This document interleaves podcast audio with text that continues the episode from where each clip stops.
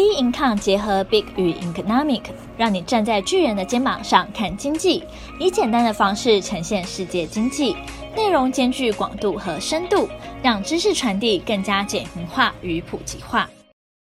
各位听众好，欢迎收听本周全球经济笔记。乌俄危机箭在弦上，通膨带动油价、金价攀高。美股就业数据财报优于预期。二月四号，美国劳工部公布就业数据，一月份非农就业人数成长四十六点七万人，远远超越市场预期的增加十五万人。十二月数据由原本预估增加十九点九万人，向上修正为增加五十一万人。本周也将聚焦消费者物价指数 CPI，市场预估可能升至七点二 percent，将创下一九八二年以来最高水准。美国在超级财报周后，二月四号亚马逊业绩强劲助攻，带动股价狂飙十四 percent，创下近七年来最大单日涨幅，市值也一日激增了一千九百一十三亿美元，创下美国上市公司单日市值最大增幅纪录，市值增幅已经超越 Netflix、AT&T 和摩根史丹利等大型企业的市值。由亚马逊股价带动的 S M P 五百与纳斯达克指数也缴出了二零二二年来最佳单周涨幅成绩。二月三号，美股因 Meta 因财报失色，写下美国上市公司单日市值蒸发的纪录，市值流失两千三百七十六亿美元，改写苹果在二零二零年九月创下的一千八百二十亿美元的失血纪录。纳斯达克指数更创下二零二零年九月。最大单日跌幅，但亚马逊的财报公布一扫美股下跌利空因素。亚马逊也传出有意收购美国健身器材公司派乐腾，持续拓展医疗健康业务。派乐腾在疫情期间高速的成长不复见，市值由一年前的高点五百亿美元急速萎缩至八十亿美元。陷入业务困境的派乐腾吸引不少买家的兴趣，亚马逊便是其中之一。亚马逊近年来持续开拓健康业务，推出了穿戴式的装置和健康医疗订阅服务。收购派乐腾可让亚马逊获得其数百万名用户和数据，并大力提振在健身技术市场上面的市占。另外，Nike 也对收购派乐腾充满兴趣，不过两者尚未针对该交易有所接触。乌俄危机箭在弦上。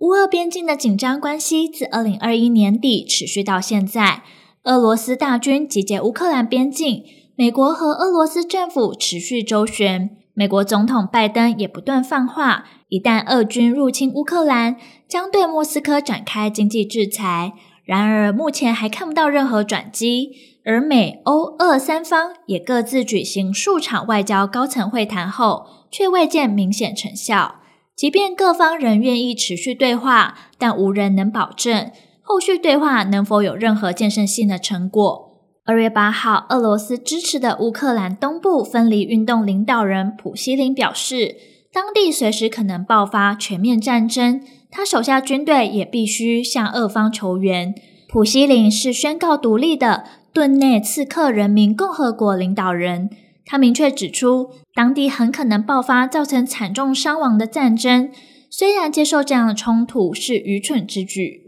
同天，欧盟外交和安全政策高级代表波瑞尔警告，欧洲正遭遇冷战结束以来最严重的安全威胁，并强调在乌克兰问题上仍有可能与俄罗斯寻获外交解决方案。美国白宫国安顾问苏利文在二月六号接受美国 ABC 广播访问时，强调普丁随时会侵乌，可能几天或几周内，而美国已准备好应应。美国应警告，如果俄军越界进入乌克兰，俄国会付出严重的经济代价。俄国的国际金融交易中有八成以美元进行，且欧盟是其最大的贸易伙伴，对欧盟贸易占俄国贸易额四成。俄国若因入侵乌克兰遭美欧制裁，将面临巨大损失。苏利文甚至表示，如果俄国真的决定进一步，不只是俄国会付出战略代价，而且如果中国支持俄国，中国也会在世界、欧洲和其他国家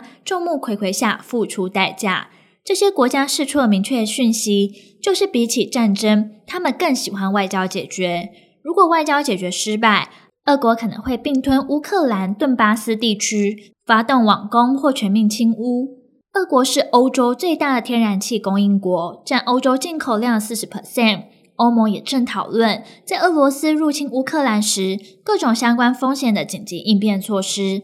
包括天然气的价格飙涨、可能出现移民危机以及网络安全威胁。法国总统马克宏是首位到访莫斯科的西方国家元首。由于马克宏四月间渴望竞选连任，他将自己定位成乌克兰问题的潜在调停人。他力求规避战争并建立互信。马克宏告诉普丁，他寻求有用的因应之道，这当然可使我们规避战争，并建立互信、稳定和能见度。普丁回应：“我了解，为了化解以认真的历史视角来为欧洲提供平等安全时所遭遇的危机，法国现任领导阶层乃至马克宏总统个人做出了多少努力。”通膨带动油价、金价攀高。俄罗斯和乌克兰紧张的局势居高不下，战争一触即发。市场预期若俄乌开战，将引发小麦、能源等原物料价格飙涨，带动通膨恶化，有利金价上涨。最新一波的金价涨势主要来自通膨压力。布兰特原油期货价创下二零一四年十月以来最高点，通膨疑虑的升高，提升黄金避险的吸引力。瑞银在最新的报告中表示，黄金久经考验的保值特性，再度打败比特币及其他数位资产，成为投资人眼中的避险利器。黄金之所以能在股市及加密货币普遍走跌的情况下屹立不摇，除了因为投资人抗通膨的需求之外，市场也担心联准会升息步调拿捏不好，会阻碍经济成长，也让黄金再度受到青睐，并预估二零二二年第一季投资人避险需求增加，